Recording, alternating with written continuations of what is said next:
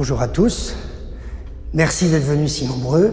Évidemment, il y aura des déçus, mais au moins, on a le mérite d'être pratiquement les, premières rencontres littéraires depuis des mois, des mois, des mois, à pouvoir accepter du public. Donc, je remercie toutes les forces culturelles du département et de la collégiale Saint-Martin de nous avoir permis à nous réunir. Alors, la question a pu effleurer chacun d'entre vous, chacun d'entre nous, et s'il existait un autre, ou avons-nous un double? Peut-être vous, vous vous êtes posé cette question-là. Et si cet autre, c'est simplement une complication de notre vie Le phénomène, il suscite la peur ou la fascination. D'ailleurs, certains qui ont lu l'anomalie ont eu peur ou ont été fascinés.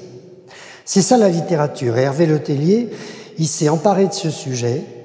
Ce n'est pas un personnage que l'auteur dédouble, mais les passagers d'un Boeing Paris-New York avec 243 passagers. Je vous demande d'accueillir l'auteur de l'anomalie et de quelques autres livres dont nous parlerons, Hervé Letellier.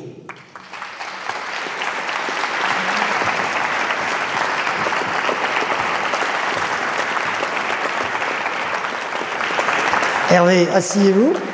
Peut-être pas sur votre micro. Vous avez le micro sous vous. Ah, pardon. Voilà. Noir sur noir, je vois pas. Voilà. Vous n'êtes pas venu avec votre double, hein Non, non. Non, d'accord.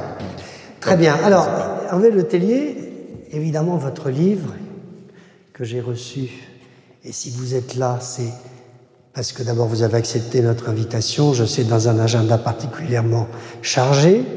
Vous êtes le best-seller littéraire, couverture blanche de Gallimard, de la fin d'année 2020 et de l'année 2021. Vous frôlez le 1 million et encore plus et encore plus de ventes. Le nombre de traductions est impressionnant. Euh, mais vous avez écrit avant. Eh oui. Et ça, j'aimerais bien qu'on en parle aussi. Alors, je vous ai demandé, parce que euh, vous êtes euh, de formation euh, mathématicien de formation, journaliste, docteur en linguistique. Vous avez publié d'ailleurs un ouvrage de référence sur l'Oulipo. Brièvement expliqué pour ceux qui ne le savent pas, l'Oulipo, c'est une construction, c'est un groupe d'écrivains. oui, très brièvement, c'est un, un, groupe. C'est un groupe de travail. Hein. On a une tendance à se définir de manière négative, une belle acoustique. Hein. Euh, et on se définit de manière suivante, on n'est pas un mouvement, c'est qu'on ne pense pas qu'on a vocation à grossir, on n'est pas une avant-garde, on ne pense pas qu'écrire, euh, euh, d'ailleurs, puisse donner l'occasion de créer des avant-gardes véritablement, enfin toute avant-garde risque de devenir une arrière-garde. Et on n'est pas non plus une école, c'est qu'on ne pense pas que c'est la seule façon d'écrire que d'écrire sous contrainte, puisque c'est un groupe qui s'intéresse à l'écriture dite sous contrainte. si vous me donnez encore une minute, je vais vous mmh. donner deux exemples d'écriture sous contrainte. Euh, la première que vous connaissez pour beaucoup d'entre vous, c'est euh, Georges Perec, qui rentre dans le groupe. Le groupe est fondé en 60. Georges Perec rentre dans le groupe en 68, 67, 67. Et euh, il va écrire un livre qui a comme caractéristique de ne jamais comporter la lettre E, qui s'appelle La disparition. Donc voilà, c'est un des exemples d'écriture sous contrainte, mais c'est l'écriture un peu extrême de l'écriture sous contrainte. Mais le même Georges Perec, par exemple, va construire un autre livre à la base d'un cahier des charges, dans lequel il y a assez peu de règles qui sont des règles linguistiques, et qui s'appelle euh, La vie euh, mode d'emploi. Et dans la vie mode d'emploi, là, c'est tout à fait un autre système qui est en place. Alors, dans les, dans les Olympiens que vous connaissez, évidemment, il y a Marcel Duchamp, il y a euh, Georges Perec, Italo Calvino, Jacques Roubaud, Raymond Queneau, bien sûr, parce que c'est le, le, premier autour duquel s'agglomèrent Loulipo, François Le Lyonnais, Paul Fournel, etc. etc. Hum. En tout, on est 42, dont euh, ben, presque 20, non, on est 41, dont, euh, je pourrais le savoir, je suis président, mais bon, euh, dont 22 sont excusés pour cause de décès et, et 19 sont actifs. Remarquez, on ne devrait pas rire quand même. Pourquoi ça fait rire cette phrase? C'est bien, c'est une formule qui est faite pour dire que dire que la mort n'existe pas, donc c'est plutôt réjouissant que la mort n'existe pas. Alors, vous ne seriez pas avec nous, justement, vous avez cité Paul Furnel. Vous ne seriez pas avec nous si vous n'aviez pas rencontré Paul Fournel. Absolument. Et, pas publié, justement, Sonate de Bar, qui est votre premier livre? Oui, j'avais commencé à écrire en fait les sonates de Bar dans un journal qui euh, a disparu et qui s'appelle L'événement du jeudi. Oui. Euh, dans l'événement du jeudi, je travaillais avec un homme tout à fait charmant qui s'appelle Bernard Chapuis. Et Bernard m'avait proposé de faire cette chronique que j'ai faite pendant trois ans. Puis ensuite, j'en ai fait une deuxième sur les pâtes. Ensuite, une dernière sur les tisanes, et après, j'ai dit ça suffit. Oui. Et, mais j'ai commencé par les cocktails. Ah, aussi, oui, d'accord. Les sonates de bar, c'est des cocktails. Oui. Et, euh, et, elles avaient comme caractéristique toutes d'être de 2000 signes. Donc, Paul a trouvé que c'était une forme intéressante. Quand je dis 2000, c'est-à-dire que ce sont des signes, donc ça veut dire espace, euh, point d'exclamation, oui. Donc, c'était un petit livre, hein un tout petit livre, euh, mais il y en avait quand même 84, donc ça fait un peu plus que 2000 signes en tout.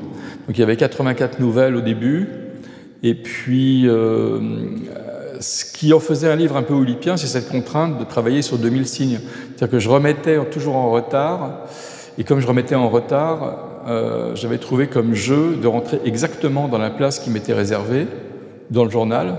C'était ce que m'avait dit le metteur en page. Il me dit si tu me le remets le mardi, c'est pas grave, mais remets 2000 signes. Et pas 2100, pas 2050, 2000. Donc je lui remettais 2000 signes. Et pas 2001, pas 1999, je lui remettais 2000 signes.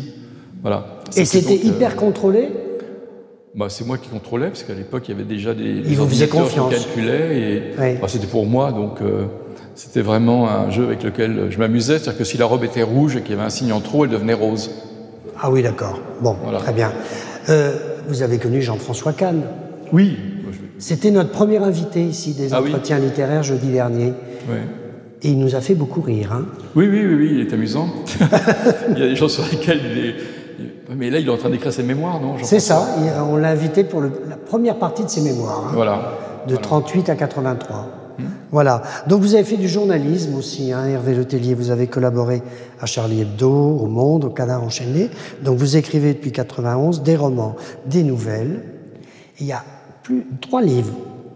J'aimerais que vous nous en parliez, parce qu'on est aussi dans une construction oulipienne avec avec ces deux livres-là, avec Les amnésiques n'ont rien vécu d'inoubliable.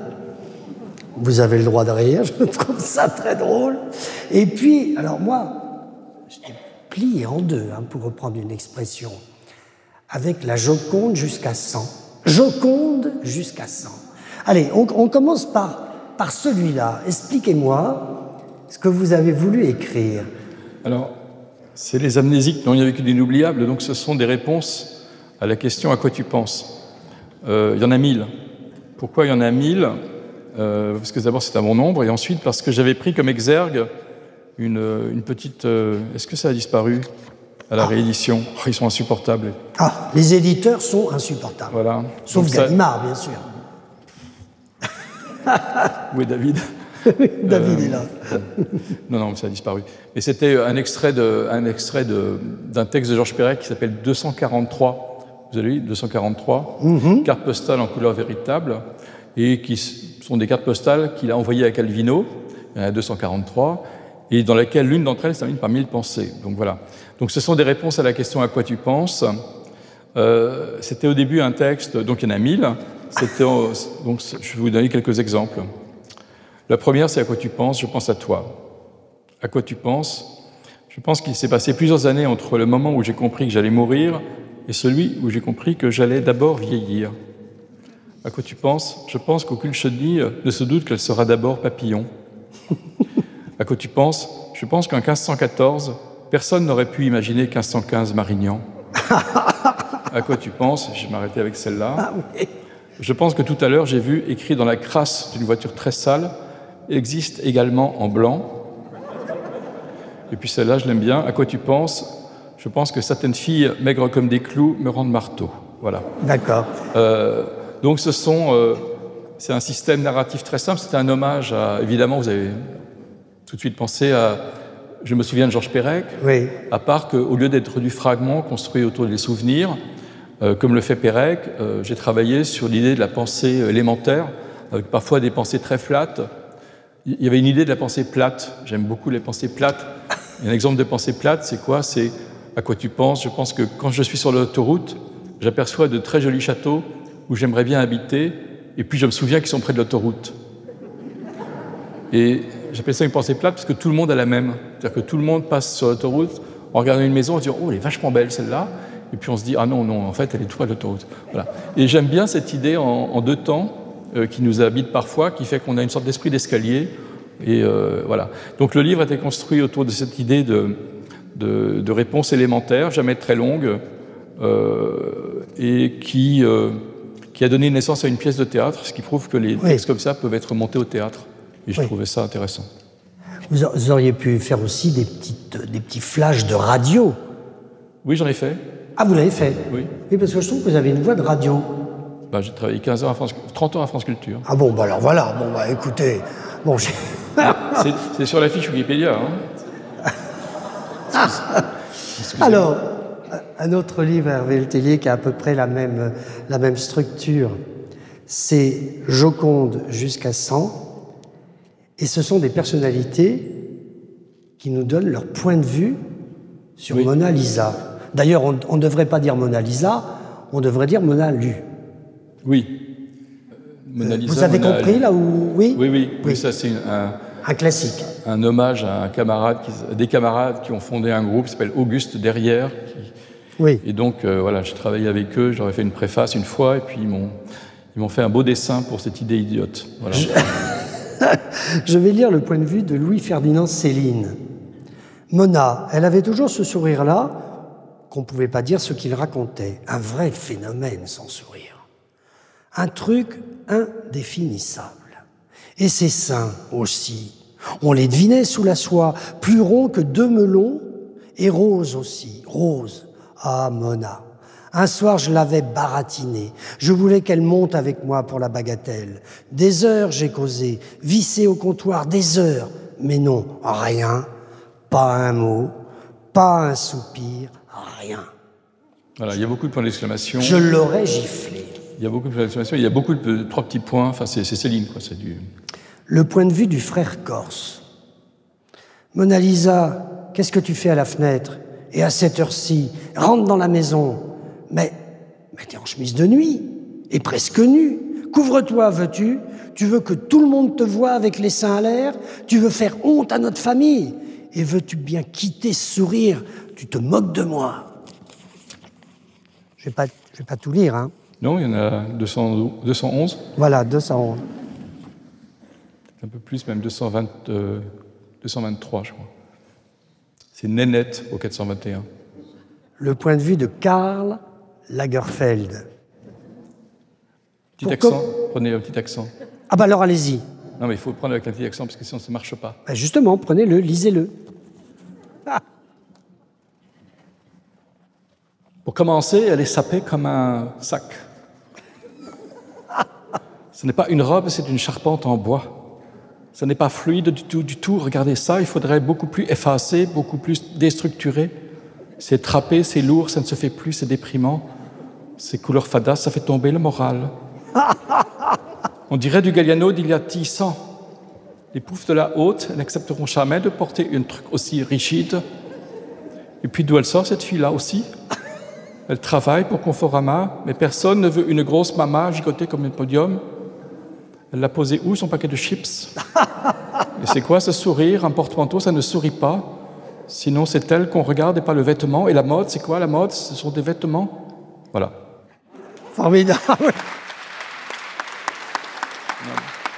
En fait, l'idée est très simple. C'est on prend un personnage qui est la Joconde et on le précipite dans, euh, dans, dans, des situations qui sont toutes très différentes les unes des autres, avec des personnages tous très différents. J'avais commencé ça dans, ce qu'on appelait à l'Oulipo, les, on s'appelle toujours, les jeudis de l'Oulipo, qui sont des, soirées de lecture publique et j'avais d'abord commencé par le, penseur, par le dormeur du Val. Et puis j'ai abandonné le dormeur du Val que je trouvais un peu trop euh, peu visuel pour euh, utiliser finalement la Joconde. Et je suis resté sur la Joconde. Et j'ai fait euh, bah, finalement trois livres successifs qui sont tous réunis dans celui-là et qui obéissent à ce principe de la, du point de vue. C'était un hommage au début à Exercice de style de Raymond Queneau, à part c'est le contraire, puisque l'exercice de style, c'est 99 fois la même histoire racontée de façon différente, alors que là, c'est autant de fois une structure narrative différente qu'il y a de, de, personnages, de situations, de voilà. La plus courte, c'est celle de, James Bond, du point de vue de l'agent 007. Ne nous sommes-nous pas déjà rencontrés, monsieur? Conde, my name is Conde, Joconde. voilà.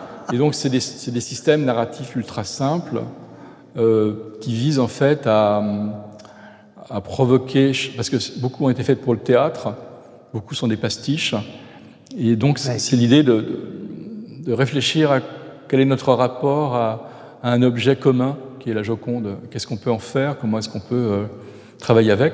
Et à la limite, même si c'est un, un, sujet, on fait des ateliers d'écriture à l'Oulipo, c'est un sujet d'atelier, c'est-à-dire qu'on peut proposer ça à des adolescents, à des stagiaires, de travailler avec un, un principe pareil. C'est une école. C'est sans, sans, limite, c'est-à-dire que si on veut faire le point de vue euh, d'un archevêque, on peut faire le point de vue de l'archevêque. Je n'ai jamais fait, mais c'est possible. Je ne sais pas ce que pense l'archevêque de la Joconde d'ailleurs. Mais... En, en, fait, vous vous marrez beaucoup dans votre groupe Pas toujours, mais... Euh, mais souvent. Mais enfin, la vie est courte. Hein. Oui, voilà. Alors, ça, c'est un livre qui avait, euh, qui avait eu des très très bonnes critiques euh, un peu partout, que ce soit l'Obs ou le Figaro littéraire, que vous avez réconcilié à travers toutes les familles heureuses. Moi, je l'ai parcouru euh, avant de préparer cet entretien. J'aimerais, je ne savais pas que vous avez ces talents de lecteur. De, de de l'accent de Lagerfeld. Ah oui, alors là, vous n'allez pas apprendre l'accent de Lagerfeld, mais j'aimerais, si vous êtes d'accord, de me lire l'histoire de ce monstre. Bon, je ne vais pas vous dire que je ne suis pas d'accord. Tout à l'heure, j'ai dit oui. Bon, bah alors continuez, s'il vous plaît. Monsieur Hervé Letellier. je ne vais pas changer d'avis.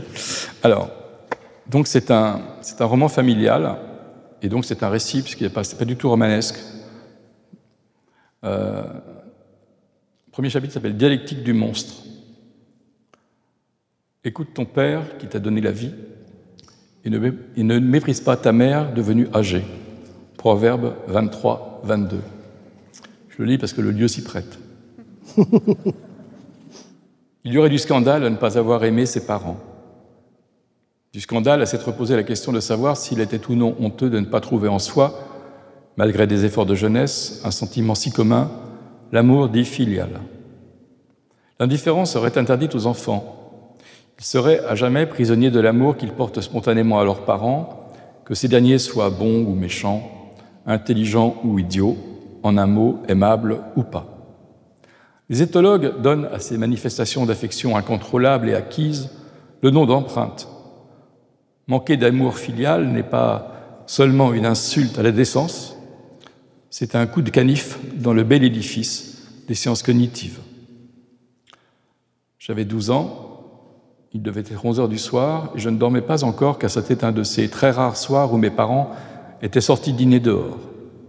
Resté seul, je devais lire sans doute Isaac Asimov ou Frédéric Brown ou Clifford de Simac. Le téléphone sonna. Ma première pensée fut c'est la gendarmerie. Il y a eu un accident, mes parents sont morts. Je dis mes parents, afin de simplifier, car il faut toujours simplifier, il s'agissait de, ma mère et de mon beau-père. Ce n'était pas la gendarmerie, c'était ma mère, ils étaient en retard, elle voulait me rassurer. J'ai raccroché. Je venais de découvrir que je n'avais pas été inquiet.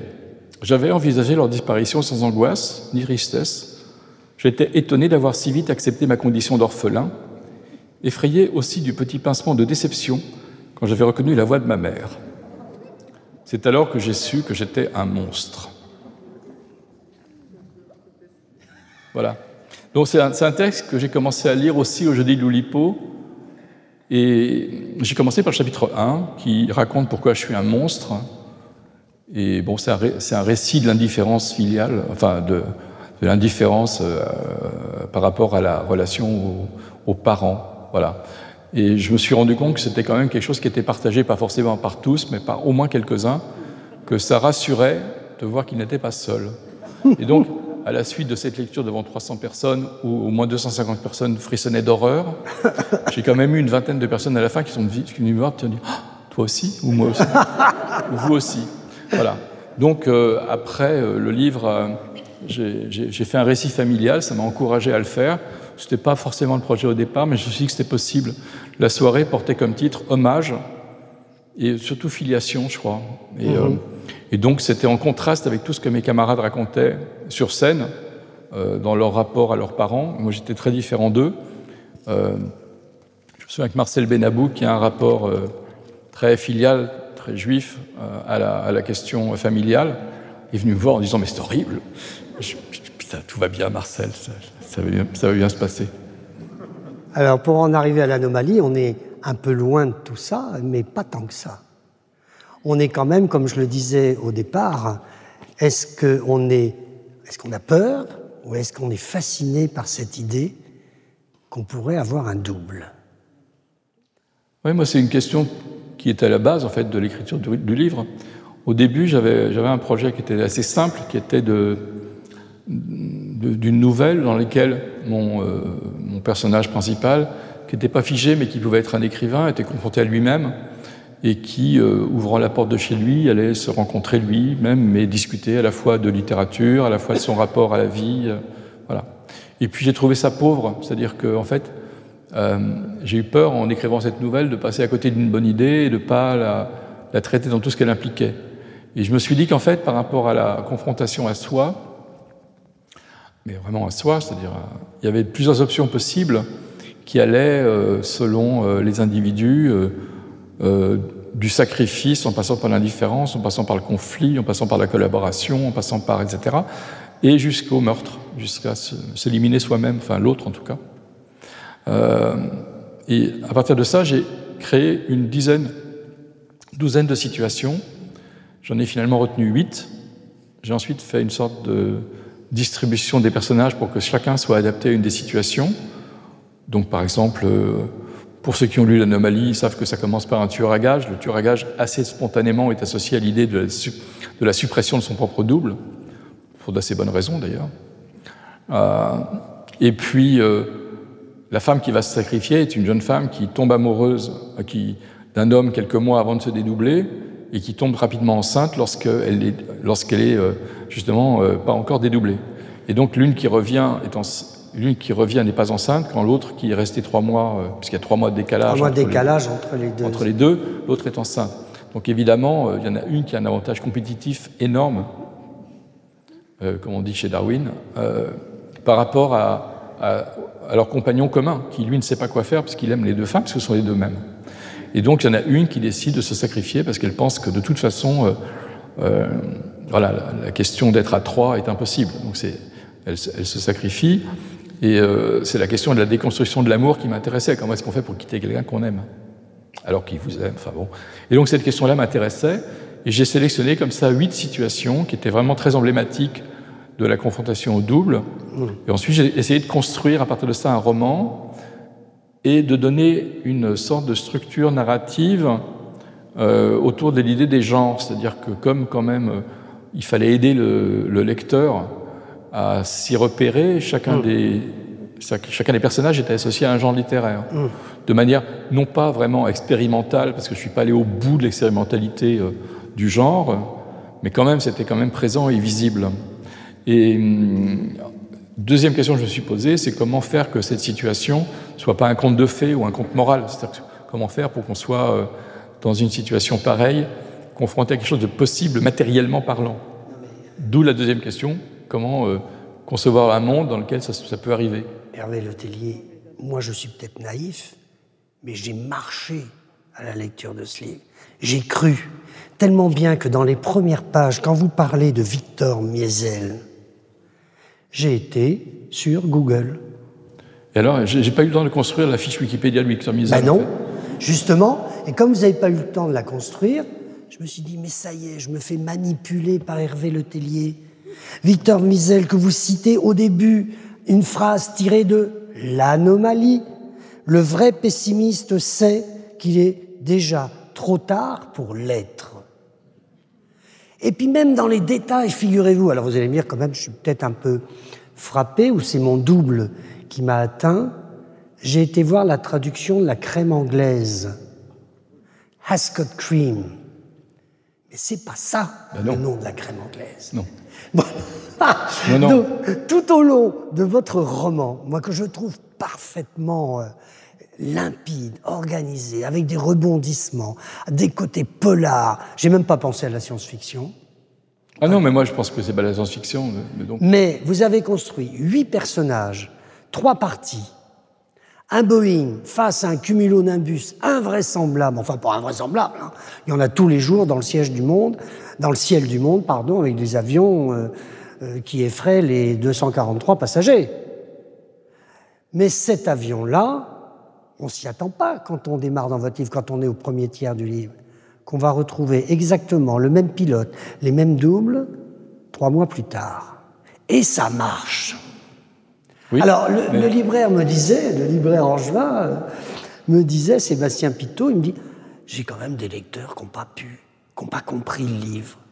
Et en fait, le public, il est complètement séparé. Vous avez des, je parlais de peur et de fascination dans vos lecteurs qui sont extrêmement nombreux. Il y a des gens qui ont marché comme moi à la lecture de votre livre et d'autres qui n'ont pas pu. Oui, c'est possible. Enfin, je veux dire, c'est le destin des livres. Euh, oui.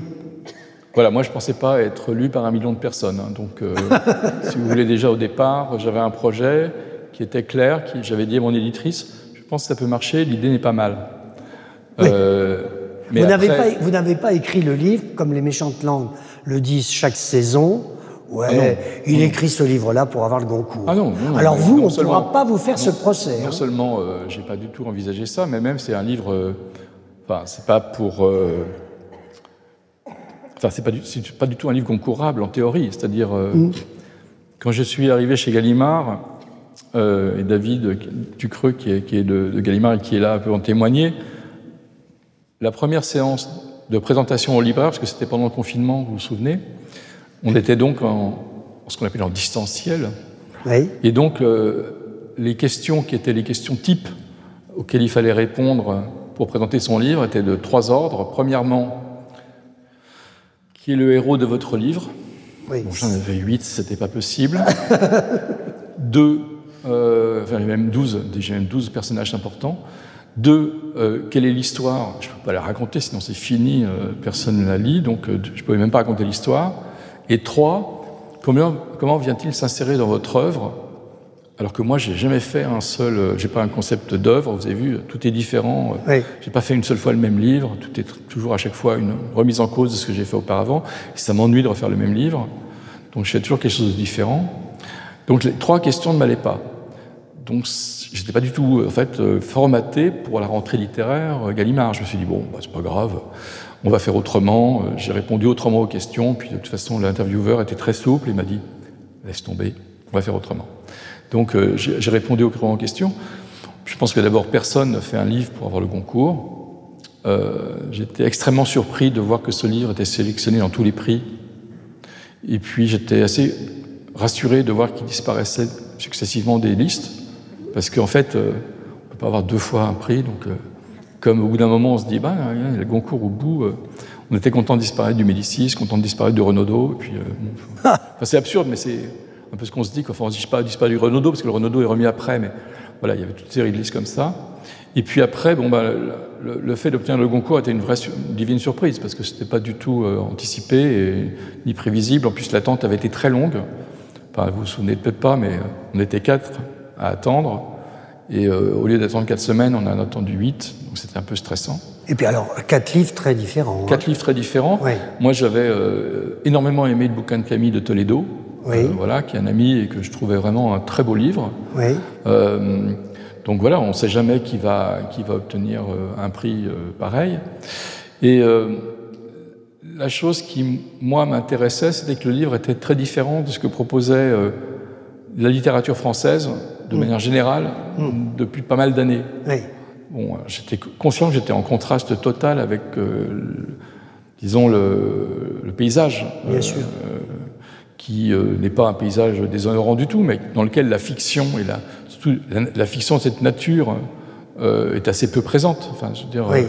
il y avait des livres de fiction qui étaient magnifiques à la rentrée. Il y avait le livre de Lola Lafont qui s'appelait Chaviré. Il y avait, je pense, citer une dizaine comme ça qui étaient des très jolis livres. Un, un, paysage littéraire assez balisé quand même, hein, on peut dire. Sauf votre livre. Oui, c'est ça. C'est pour ça qu'il était vraiment, euh, comment dire, hors norme. Bon, c'est pour ça que j'avais appelé l'anomalie aussi. C'est-à-dire que j'avais conscience que non seulement c'était, euh, comment dire, euh, une proposition, disons, de fiction qui était une anomalie dans le ciel, une anomalie dans, euh, dans, la, dans la réalité du monde, mais même littérairement parlant, c'était une forme d'anomalie de proposer un livre avec beaucoup de genres littéraires, avec beaucoup de personnages, avec trois parties très différentes les unes des autres, et une, une fin bizarroïde sur laquelle j'essayais de faire la démonstration de ce que c'était que la, la, potentialité et ce que moi j'appelle la, la métalittérarité, c'est-à-dire qu'est-ce que c'est que, le, qu'est-ce que, c'est que de, le livre qui parle du livre. Voilà. Et la fin était donc une, une, bizarrerie aussi. Donc le livre était lui-même vraiment très bizarre. Alors après, euh, la deuxième bizarrerie, ça a été en dehors du fait qu'il a obtenu la bande rouge qui a fait son succès, parce que mmh. c'est aussi son niveau de vente qui reste encore pour moi un, un mystère. Oui. Il y a des raisons objectives qui sont euh, le fait que le livre est devenu le seul objet culturel dont on pouvait parler. On n'allait plus au cinéma, on n'allait plus au théâtre. Oui, oui, d'accord, mais enfin. Mais voilà. Tous les non, mais ça compte, ça compte, ça compte. Oui. Il ne faut pas, oui. faut pas nier la chose. Mm. Et puis ensuite, le, le, le, bouche à oreille, euh, plein de choses mm. ont fait que ça a fonctionné. Non, mais tout le monde sait aussi qu'il y a des prix Goncourt certaines années qui font peu de ventes. Des livres oui, qui oui. sont particulièrement hermétiques ou des livres qui ne rencontrent pas leur public. Ah, moi, je voulais pas faire un livre hermétique. De toute façon, j'ai jamais voulu faire de livre hermétique. Et celui-là, voilà, je l'avais conçu dès le départ comme un livre entre guillemets populaire. C'est-à-dire, j'avais envie d'un livre. Euh, j'ai absolument rien contre l'exercice de populaire. C'est-à-dire que je, je trouve qu'il y a une. Euh, J'aime l'idée qu'on prenne un livre, qu'on ait du début du livre jusqu'à la fin, qu'on tourne les pages et qu'on aille jusqu'au bout. Ah oui, mais c'est. Et j'aime aussi l'idée que c'est pas parce qu'on fait un livre populaire qu'on doit céder sur les terrains qui sont ceux du littéraire. Oui. Donc on peut jouer avec les codes, euh, mais en même temps il faut un respect de, de la manière dont, dont, fonctionne la littérature. Donc euh, on peut faire les deux. Enfin, là, je, il me semble que d'une certaine manière, euh, le livre a réussi de ce point de vue-là à être à la fois littéraire et populaire, et je suis extrêmement content de ce résultat. Hervé Le Tellier, le parcours Paris-New York sur trois mois, en 2021 ouais. en plus, hein, de mars et après juin 2021, huit personnages. Comment vous avez choisi ces personnages? Parce que on trouve de tout. Le tueur à gages, vous en avez parlé. On peut trouver l'homosexuel nigérien Slim Boy, je crois qu'il s'appelle. On trouve une jeune fille. On trouve des. Enfin, bref. Comment ce choix s'est-il opéré? Alors, j'en avais 10 au départ. J'en ai gardé 8. Euh, j'avais même 11 avec un animal. J'avais un chien. Pourquoi vous ne l'avez pas gardé? Parce que je vais vous dire pourquoi. Je, alors d'abord, je vais vous répondre sur la question de, oui. de la sélection. Oui. J'ai fait un, un casting. C'est-à-dire que j'avais mes situations, comme j'ai expliqué, c'est-à-dire que j'avais le sacrifice, j'avais le meurtre, j'avais l'indifférence, la collaboration. Et je me suis dit, qu'est-ce qui correspond le mieux à ces situations? Et donc j'ai élaboré des personnages, je les ai mis sur une sorte d'échiquier. J'avais le, enfin en gros, j'avais des couleurs noires, des, des, des couleurs blanches, j'avais des âges, j'avais des genres, j'avais euh, des types de sexualité différentes. Et puis au bout d'un moment, j'ai construit mes personnages selon ce qui me paraissait le plus intéressant. Et je voulais un livre planétaire. Ça aussi, ça a été une bizarrerie, c'est-à-dire que le livre a été écrit en 2019, à un moment où on n'était pas du tout confiné, donc je voulais quand même aller dans toute la planète, et puis on s'est trouvé complètement coincé chez soi. Et le livre proposait un voyage dans, dans, le monde entier. Mais moi, je voulais un livre dès le départ qui soit un livre planétaire. Et donc j'avais effectivement l'Afrique, j'avais l'Asie avec la Chine, j'avais euh, les États-Unis, j'avais la France, et j'ai composé donc mes personnages sur ces deux terrains, sur ces terrains-là, avec différents âges. Et puis j'ai fait, comme je, je vous l'ai dit, une sorte de casting, de distribution de mes personnages qui correspondaient chaque fois. J'en ai éliminé trois. J'ai éliminé le chien, parce que le chien voyageait en soute. Il devait retrouver son maître à New York. Et en fait, il était dédoublé, et donc il se retrouvait finalement deux fois. Et lorsqu'ils étaient confrontés l'un à l'autre, les deux chiens se battaient entre eux, l'un tuait l'autre. Ah oui, donc là, ça marchait pas. Ça marchait très bien, mais le problème, c'est que ça a été double. C'était la même idée que le tueur. Oui. Et donc, je me suis dit, non, mais. Et donc, j'ai mis, j'ai mis une histoire de chien dans euh, l'histoire du tueur mmh. pour respecter mon idée de départ en me disant, j'avais envie d'un chien, je vais me remettre mon chien. Voilà. Et voilà. La deuxième chose que j'ai supprimée, c'est, si j'ose dire, c'est un adolescent J'ai supprimé un adolescent rebelle. Voilà, c'est bien. voilà.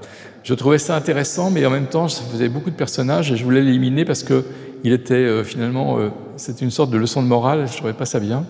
Mais j'avais envie d'un adolescent rebelle de 14, 15 ans, 13, 14, 15 ans, je sais pas, plutôt un garçon, euh, qui confronté, il est dédoublé, il revient d'un voyage d'études en Europe, il retrouve ses parents, et donc il se retrouve dédoublé avec ses parents. Pas, ses parents ne sont pas dédoublés, mais lui, il l'est. Et il se voit lui-même en conflit avec ses parents. Et là, il se regarde, et donc il est dans un rapport où il se dit non mais c'est très con la révolte adolescente. Et, euh, je trouvais ça rigolo, mais pas suffisamment pour en faire un personnage. Et la troisième personne que je voulais avoir, c'était une vieille dame atteinte d'Alzheimer et qui se retrouvait face à elle-même. Ma mère a été atteinte d'Alzheimer. Et sa mémoire ne revenait et pas Sa mémoire revenait, mais sur les choses anciennes. Donc ah j'imaginais qu'elle aurait été très contente de croiser une dame qui avait les mêmes souvenirs qu'elle euh, qui était elle-même, qu'elle aurait d'ailleurs pas reconnue, euh, et avec qui elle aurait conversé. Bah, ça aurait été drôle, ça. Oui, mais c'est une comédie d'Alzheimer. J'avais fait juste avant un livre qui est Toutes les familles heureuses et qui racontait le drame en fait d'Alzheimer. Et j'avais pas envie de faire un drame, une comédie. Donc je l'ai finalement supprimé aussi. Et je suis resté avec mes huit personnages qui m'allaient très bien comme ça. J'étais très content d'avoir euh, mon homosexuel nigérian Slim Boy parce qu'il hmm. correspondait exactement à ce que je voulais. Hmm. Et puis euh, Victor Misel. Victor Misel, qui était pour moi le, symbole même de la continuité du livre, c'est-à-dire que c'était celui qu'on pouvait suivre sans que jamais il soit confronté à lui-même. C'est aussi le cas évidemment euh, de Markel, qui ne cesse de mourir. Le commandant, hein Le commandant Markel, qui ne cesse de mourir. Mais voilà. Et donc j'avais toute une série de personnages comme ça, et, je trouvais que ça fonctionnait. plus, c'était trop. Et euh, déjà, on était, j'ai eu du mal à convaincre euh, mon éditrice de, conserver euh, les huit. Bon, finalement. elle a bien fait. Je ne sais pas si elle a bien fait. enfin, avec le recul, j'ai pas de regret spécial, quoi. mais, sinon, cette question de combien est-ce qu'un lecteur est capable de suivre de personnages est une bonne question. C'est-à-dire à quel moment est-ce qu'on sait qu'on perd des lecteurs? Et quand, je dis qu'on perd des lecteurs, c'est-à-dire qu'on les égare. Hein. C'est pas qu'on les perde. C'est pas très grave de perdre des lecteurs. Alors, comment vous avez fait ce découpage des trois, des trois parties? Ah, Ça, c'est venu assez naturellement. Je voulais une partie euh, présentation, une partie explication, une partie confrontation. Mhm. Et donc, c'est venu très naturellement. C'était une nécessité quasiment. La partie la plus difficile, finalement, à écrire, parce qu'elle est modulaire, c'est celle des présentations. C'est que il y a ce qu'on appelle en littérature une, une théorie qu'on appelle la théorie des commencements. C'est-à-dire que comment est-ce qu'on commence un livre? Avec quel choix est-ce qu'on fait? Vous avez vu, ce, livre est extrêmement modulaire. C'est qu'au fond, je peux commencer avec n'importe quel personnage. Ça mmh, mmh, mmh. Ça pose aucun problème. J'aurais pu très bien déplacer le personnage du chapitre 3 pour le mettre en 1. Vous commencez avec Blake. Hein et je commence avec mon tueur à gage. Et ensuite, euh, je les mets dans un ordre qui est un ordre euh, dans lequel c'est avant tout euh, des différences de style très fortes, ou en tout cas qui sont visibles et puis aussi euh, une alternance drame, sourire, et puis enfin, des choses qui font qu'on sort d'une ambiance pour aller dans une autre. Et si on regardait Markel, par exemple, et qu'on regarde Markel tout au long des, petites histoires de Markel, on verrait qu'on rigole jamais. C'est vraiment un drame de bout en autre, et jamais on a l'occasion de rire avec Markel. Et par contre, quand on regarde l'histoire de mes deux euh, mathématiciens qui vivent une histoire d'amour à la, à la Notting Hill ou à la Quatre mariages en enterrement, ils n'arrêtent pas de se croiser, d'essayer de sortir ensemble, ils n'y arrivent jamais. Euh, ça, ça m'intéressait que ça soit drôle et que ça se répète régulièrement. Donc euh, le, système d'organiser la première partie, c'était finalement le plus complexe. Et dans, dans, ces, dans, cette organisation de première partie, j'ai d'ailleurs été amené à détruire des choses et à, réorganiser. Comme le livre est assez construit, oui. pour, dire le... Voilà, oui. Euh, ça force à, se poser des questions de, de construction narrative qui sont pour un écrivain très intéressantes, de savoir à quel moment il faut s'arrêter pour passer à autre chose. Euh, est-ce qu'on a raison, est-ce qu'on a tort? Vous avez sans doute raison, il y a, des, il y a, des, il y a certainement des lecteurs euh, qui se sont euh, arrêtés devant le nombre de personnages. Enfin, on, on, finit pas tous les livres dans ma bibliothèque personnelle. J'ai un livre sur deux que j'ai pas forcément fini, j'exagère, mais un livre sur trois que j'ai pas fini. Donc, je suis tout à fait tolérant sur l'idée qu'on finisse pas un livre. Hervé Letellier, je pense aussi, c'est ce que je disais en préambule, est-ce qu'il n'y a pas dans l'individu la peur de s'entourer face à son miroir ah, Je ne sais pas. Oh Ouais. Face à son miroir, on n'a pas forcément. Ah non, mais euh, moi. On peut être fasciné, mais on peut avoir peur quand même. Oui, oui, on peut avoir peur, et puis euh, surtout, c'est un individu à qui on peut rien cacher. Donc, euh, on a tous des secrets intimes, des choses dont on n'est pas heureux, dont on n'est pas très, très fier. Donc, cette idée de la confrontation au double, elle est surtout la confrontation à la, vérité, c'est-à-dire à, à la vérité de soi. C'est ça qui, moi, m'intéressait, c'est-à-dire que c'est la vérité de soi. J'ai un de mes personnages qui m'intéresse, qui est Lucie, qui est une personnage d'une jeune femme, qui est avec un homme plus âgé qu'elle, et qui euh, a des secrets, euh, et qui, lorsqu'elle se regarde, se déteste. Donc ça, ça m'intéressait. Il y a quelque chose qui me, qui me, touche dans ce personnage, qui, justement, euh, se, se déteste à des points sur lesquels elle se déteste. Ce qui la rend dure, ce qui la rend très violente, en fait, avec le monde extérieur, mm. c'est aussi qu'elle a des points de détestation d'elle-même. Ça m'intéressait. Ce matin, j'ai reçu euh, Noël Châtelet, qui a écrit un livre formidable sur son œuvre. Elle est alitée, elle est bloquée dans son livre au début du confinement, et elle va parler à son double. Oui, j'en ai parlé avec elle. Ah Alors, comment trouvez-vous le livre? Ah ouais, je trouvais le titre très intéressant, vraiment. Je connais Noël depuis euh, très longtemps. J'ai ah même occupé son poste euh, à la fac. Lorsqu'elle s'est barrée, j'ai repris le poste qu'elle occupait à Paris 3, donc euh, à Paris 5. donc c'est formidable son idée. Oui, elle, fait une déposition et elle parle à son double. Et elle revient depuis l'âge de 7 ans jusqu'à aujourd'hui sur toute son œuvre. Hmm. Oui, moi je trouve dans, dans, le travail de Noël, il y a un livre qui me touche particulièrement, c'est La mort de sa mère, qui est un des plus beaux livres. La dernière leçon. Voilà, qui est un très beau livre sur sur la décision d'une femme de, quitter la vie euh, voilà, volontairement et, euh, et, dont Noël parle remarquablement bien.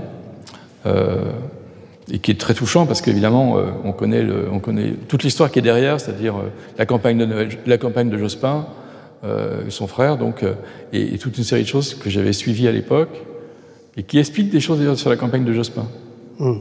Bah, c'est un mec qui fait campagne, et au moment et sa mère lui dit, euh, je ne sais pas si elle le raconte, je ne me souviens plus si elle le raconte, mais sa mère lui dit en pleine campagne, tu sais, euh, juste après ton élection, je, ou ta non-élection, je vais me suicider. je m'en dur, les campagnes euh, dans un contexte pareil. Quoi. Donc, c'est un Hervé bizarre. Je, reviens sur votre livre. Je parlais de polar, je parlais de rebondissement en permanence. Une fois qu'on a fini cette première partie, on s'aperçoit que les autorités américaines emmènent ces clones dans un hangar cette idée, elle est formidable. Formidable dans le sens aussi qui fait peur. Parce qu'ils ont peur de ces clones. Ils leur piquent les téléphones portables, ils font des enquêtes. La, série, le, passage sur les enquêtes, euh, c'est pas le FBI, si? Non. C'est toutes les agences. Voilà. Et sur ces, sur ces passagers, c'est magnifique, technique de l'enquête, où on va tromper les pistes pour arriver à peu près à une réponse à peu près proche de la vérité. Oui, alors ce qui, ce qui moi, m'intéressait une fois de plus, c'est de pas être dans un conte de fées. Donc, euh, j'avais euh, cette idée que lorsqu'il se passe un, événement aérien, aujourd'hui, il existe des protocoles qui sont mis en place pour arriver à réagir plus vite que pendant le 11 septembre, où, comme vous le savez, euh, les Américains ont pris un temps mm. monstrueux pour faire décoller leurs chasseurs.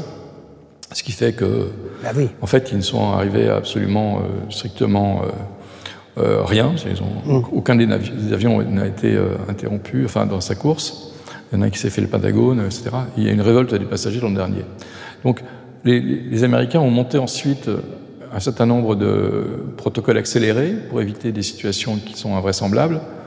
Et j'ai imaginé, parce que là c'est de l'ordre de l'imagination, que deux jeunes étudiants, des post-docs comme on dit, de MIT, euh, étaient ceux qui étaient en bout de chaîne et qui ont confié le soin de réaliser la chaîne, de, ce qu'on appelle toutes les chaînes markoviennes en mathématiques, euh, qui sont des chaînes de décision euh, quasi, what if. Donc ce sont eux à qui on confie la chose. En fait, euh, c'est très souvent le cas qu'on confie au, bout de chaîne à des post-docs qui n'ont rien à faire, un truc dont personne ne veut se charger. Et j'imaginais que si l'armée américaine confiait un truc pareil au MIT, et au département de mathématiques de simulation du MIT, ça, ça, arriverait sur des post-docs. Ça ne me paraissait pas invraisemblable. Ce qui m'intéressait, c'était qu'ils aient 20 ans et qu'on les retrouve 20 ans plus tard euh, convoqués par, euh, par les agences. Je trouvais le hangar l'idée du hangar et du confinement dans le hangar très cinématographique. Ah oui. Et c'est ça Avec l'évasion de Blake. avec les- avec l'évasion de Blake dès le départ. Je trouvais que c'était euh, que c'était bien d'avoir un lieu unique pour mettre tous mes personnages et pour avoir un poste d'observation et pour aussi avoir ce lieu central qui m'était imposé par euh, ce qu'on appelle à l'Oulipo une contrainte, qui était cette table, cette table, la table 8, où on les croise tous, où on croise tous les personnages, qui d'ailleurs porte le nom du nombre de personnages. Voilà. Et, euh, et cette table, c'est l'endroit où tous les destins se nouent, où tout se règle, et où il y a strictement tous ceux qu'on va suivre et qui sont, euh, et qui sont réunis de manière un peu aléatoire à cette table-là. Donc voilà, c'était, euh, ça me paraissait logique qu'il y ait ce, lieu de croisement de tous. Et ensuite, les deux choses que je voulais vraiment, c'était trouver une explication scientifique plausible. Et donc, j'ai repensé à une vieille conférence que j'avais vue quelques années auparavant d'un philosophe suédois qui travaille qui s'appelle Nick Bostrom et qui travaille à, à Oxford, pardon. Et puis j'ai euh, eu envie aussi d'avoir une deuxième chose qui moi m'intéressait et m'a toujours intéressé, qui était comment est-ce que les religieux, euh, face à une situation pareille, peuvent réagir. C'est évident qu'aux États-Unis, la question religieuse est toujours présente, c'est-à-dire que c'est un pays dans lequel le, le- le- le- le spirituel, dans lequel euh, la, la- la religiosité est très présente. On- euh, Les groupes religieux. les groupes religieux, mais aussi euh, c'est un des seuls pays sur lequel, sur le dollar, enfin sur le, il y a marqué In God We Trust, sur, nos, sur nos billets de banque, Dieu n'est pas présent. hein. Bon. Et puis euh, on, on- on- qu'on soit euh, euh, croyant ou pas, on va signer sur la Constitution et sur la Bible. Donc, et puis on se souvient que Trump est allé tenir la Bible. euh, voilà, donc donc c'est très présent. Donc ça m'intéressait de voir comment, face à une situation aussi aberrante, des religieux peuvent réagir. J'ai fait, ce qui m'est jamais arrivé, euh, peut-être une douzaine d'interviews pour faire ce chapitre. C'est-à-dire, j'ai croisé des, protestants, je suis allé voir des rabbins, je suis allé voir des, musulmans, des docteurs, en, islam, j'ai vu des bouddhistes, donc j'ai vu beaucoup de gens. Et j'avais posé deux questions, et j'ai finalement gardé une seule. J'ai gardé juste la question euh, de la création divine. Est-ce que, est que si par hasard deux hommes euh, ou deux femmes euh, coexistent, euh, est-ce que les deux, euh, est-ce qu'on peut considérer que l'un a été créé par Dieu, est-ce que l'autre a été créé par le diable ou par, euh, parce que c'était ça la, peur, c'était que voilà. Et tous, euh, tous les religieux que j'ai interrogés m'ont dit mais le diable ne peut pas créer. Ce que je trouve intéressant parce que c'est c'est très ouvert, hein, y compris d'ailleurs dans, l'islam. la question, par exemple, de- des cellules souches, c'est une question intéressante. hein. La question des cellules souches est tolérée si ça sauve des vies, parce que c'est Dieu qui a autorisé en fait qu'on travaille sur les cellules souches. Logique. Bah, si, il y a une logique, une vraie logique à ça. Et donc, euh, euh, j'avais envie de ça, c'est une discussion sur la création divine, donc j'ai un peu euh, survolé, mais parce que c'est une question très intéressante, mais que j'ai traitée en, en 15 pages. Bon. Et j'avais une deuxième question que j'ai pas traitée, que j'ai carrément éliminée, j'ai un chapitre complet, qui était sur l'âme. Qu'est-ce que c'est que l'âme? Et ça, je l'ai supprimé parce que ça faisait beaucoup, beaucoup euh, sur, le, de- sur les religieux. Donc vous voyez, parfois je pense au lecteur, je lui supprime des... J'ai supprimé 10 pages consacrées à l'âme. Et j'ai gardé par contre le moment dans le livre où elle dit « Et maintenant, parlons de l'âme ». Et puis j'ai coupé toute la suite, Voilà, parce que j'ai trouvé euh, assez radical, mais enfin j'ai encore conservé quelque part ce, ce texte-là. Mais euh, oui, c'était des questions qui m'intéressaient. Et évidemment, la proposition que fait Nick Bostrom de la définition du monde comme étant un objet potentiellement virtuel, dans lequel nous croyons exister mais nous n'existons pas, était la seule solution qui permette euh, de comprendre qu'il y ait des duplications. Et que donc dans la simulation, quelque part, il y avait soit un bug, soit une volonté de la simulation de soumettre toute l'humanité à un questionnement qui est nouveau. Et je trouvais assez fascinant et vertigineux, en fait, cette proposition de Bostrom, qui d'un seul coup euh, ouvrait un abîme devant nos pieds. Quoi. C'est-à-dire, euh, euh, et si on n'existait pas est-ce que finalement le fait d'être confronté à son double Oui. n'est pas la preuve qu'on n'existe pas vraiment, qu'on n'est pas matériel, qu'on est autre chose et que voilà, c'était la seule solution je, trou- je trouvais pour, euh, pour justifier cette situation-là. C'est pour ça que c'est à la fois une, euh, c'est une proposition qui est de l'ordre de la science-fiction. Je comprends que le terme ait été utilisé, mais le, moi, le, terme que j'utilise systématiquement pour dire euh, ce que je pense de cette proposition, c'est le terme d'expérience de pensée. Hmm. C'est-à-dire, voilà, vous êtes confronté à ça, ça vous, ça vous amène à, à, vous poser la question non seulement de savoir ce comment on réagit face à soi, mais la deuxième question qui est derrière, c'est si je suis amené à réagir face à moi-même, qu'est-ce qui, dans la réalité du monde, fait que cette situation peut m'être peut présentée? Hmm. Et donc, est-ce que le monde existe? Est-ce hmm. que, est -ce que cet autre moi-même n'est pas comme moi une sorte de programme pensant euh, dans un monde entièrement simulé Et, et c'est la question du livre. C'est une, assez bonne question en fait, ah parce que eh en travaillant sur la question, par exemple, de ce que c'est que notre, notre perception du monde, on se rend compte qu'en fait tout passe par une boîte noire qui est notre cerveau, que notre cerveau est simulable, que ce que nous voyons est relativement euh, facile à simuler, entendons aussi, touchons aussi. Enfin, la bande passante humaine, mmh. comme on dit en Wi-Fi, elle est assez faible. Aujourd'hui, euh, avec un bon Wi-Fi, il y a plus d'informations qui passent dans votre réseau que ce ah qui passe entre votre cerveau et tout votre corps. Euh, c'est assez fascinant, mais le nombre d'informations élémentaires qui passent est très supérieur dans un réseau Wi-Fi qu'entre notre cerveau et, tout le reste du corps. Donc euh, imaginez des ordinateurs qui sont multipliés par 1000 tous les 10 ans, hmm. ça va très vite, hein. au bout de 30 ans, un milliard de, de cerveaux peuvent être simulés, etc. Voilà, moi ça m'a intéressé, et je me suis toujours posé la question de savoir jusqu'où pouvait aller la, la simulation informatique. Hmm. Je fais partie des gens qui sont favorables à un moratoire sur l'intelligence artificielle, par exemple. Hmm. Je pense qu'il faut se méfier. Moi, je me demande si je ne vais pas me méfier dans le prochain vol Paris-New York. Ah J'espère bien. je n'ai pas prévu d'aller à New York là dans les mois qui viennent, mais je sais pas, je serais peut-être pas tranquille à l'arrivée. Il y, a une, euh, il y a une assez jolie photo, en fait. Ah bah oui, tenez, là. Ah non, c'est... Celle-là, la une. En plus de ça, vous nous, vous nous perdez avec plaisir, on se laisse, on se laisse manipuler. Vous parlez de Macron un moment, d'ailleurs, et puis vous avez trafiqué la une du New York Times. Oui. Avec l'avion euh, derrière les grillages. C'est une amie faussaire. non, j'ai une amie qui s'appelle Clémentine, qui est la reine de Photoshop, Clémentine Mélois, que certains connaissent peut-être parce qu'elle fait des fausses couvertures sur Facebook et puis euh, elle a fait plusieurs livres chez Grasset qui sont très jolis et c'est elle qui a fait la couverture de ça. Donc c'est la reine de Photoshop, donc elle peut me faire une couverture de n'importe quel journal avec n'importe quoi dessus. Et la couverture du New York Times obéit à, cette règle.